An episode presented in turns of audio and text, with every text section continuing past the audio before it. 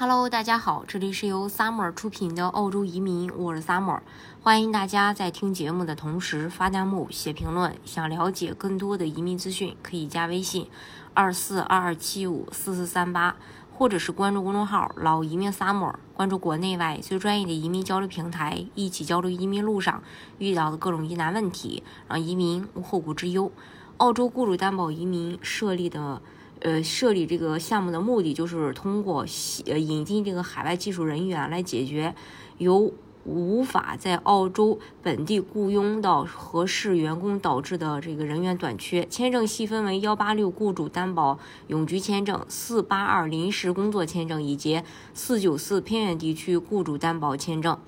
雇主担保移民申请的难度适中，对于申请人的年龄与英语水平的要求比技术移民相对较低，无需进行 EU 打分，主要适用于有相应的职业工作经验的人，也为技术移民里打分不占优势的人提供另一个途径。二零二二到二零二三财年，澳洲雇主担保移民利好政策不断，不仅最终配额提升为三万五千个名额，而且从二零二二年七月一日起。在四八二短期列表上的职位，在满足要求的情况下，也可以申请幺八六，通过雇主担保直接拿到永居。其实只要在挑选雇主时，呃，提高筛选标准，找到背景优质、经营状况良好的企业，是可以控制签证的风险的。对于幺八六永居持有人，在获得 PR 后，可以延续为雇主担保。呃，为这个担保公司工作三到六个月，但是如果签证获批后，雇主公司倒闭，对签证持有人完全不受影响。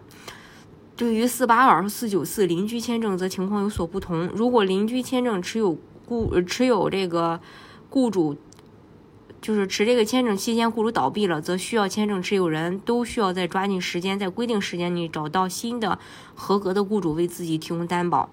呃，对，二零二二到二零二三财年幺八六和四九四签证的申请费呢，现在是四千两百四十这个加澳币。四八二签证细分列表的不同，申请费分别是一千三百三和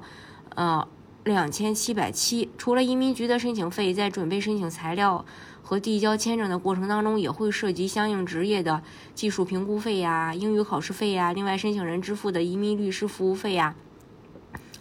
都会随案例的具体情况不同而有所差异。对于申请人来说，找到澳洲当地符合移民局担保资质的雇主，且雇主愿意为其提供申请职位匹配的工作，并为申请人进行担保，是申请里最重要的一点。最理想的情况是有机会通过当地的招聘网站或职业介绍公司找到合适的雇主，那么相对来说，在匹配雇主的费用就相对少一些。那一个靠谱、优秀。财务状况良好、规模够大、有发展前景的雇主是目前雇主担保成功的最核心的因素。目前移民局对于雇主担保审核是十分严格的，雇主成立时间越长越好，雇主营业规模越大越好，营业额至少每年一百万澳元，并且要看连续两个财年的营业收入，确定收入的稳定性，特别是疫情之后运营的稳定性。公司必须是盈利状态，不能亏损。雇主的本地员工越多越好，全职员工数量不少于五，合同工不算在内。嗯，可能有人会说，哎，到时候自己去 DIY DIY 一个雇主，就是做这个雇主担保，DIY 一下行不行？其实是有难度的。从申请人方面来讲的话，需要对症下药，写好相互匹配的工作经历和岗位要求。从雇主方面来说的话，需要雇主积极配合，牵扯的工作量。嗯，大不说，还会被移民局要求提供公司的一些隐私的信息。符合澳洲移民局认可的当地雇主，大部分也不知道针对移民局的要求如何去把握好他们的尺寸。也有很多雇主并不愿意披露太多公司的真实情况，这也就是很多澳洲雇主招工时需要永永居的这个原因。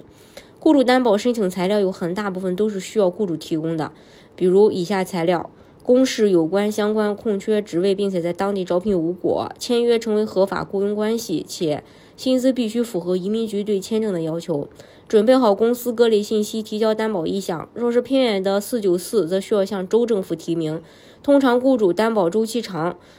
就是周期长的吧，会需要雇主补信，嗯，更新。以上仅仅只是雇主最基本的工作，在雇主提名申请的实际操作过程当中，可能会。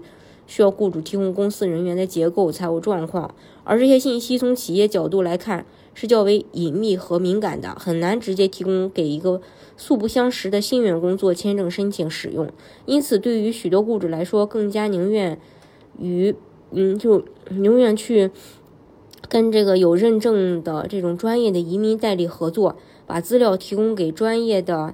嗯人士，更有分寸的去整呃整理会更加重要，而且能够兼顾雇主的隐私。从第三方的角度帮助雇主承担一定的工作量，移民律师能最大限度的为大家提供专业的服务，雇主不觉得麻烦，顺利完成雇主担保的全部流程。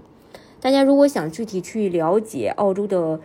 移民政策的话，可以加微信二四二二七五四四三八，或者是关注公众号“老移民 summer”，关注国内外最专业的移民交流平台，一起交流移民路上遇到的各种疑难问题，让移民无后顾之忧。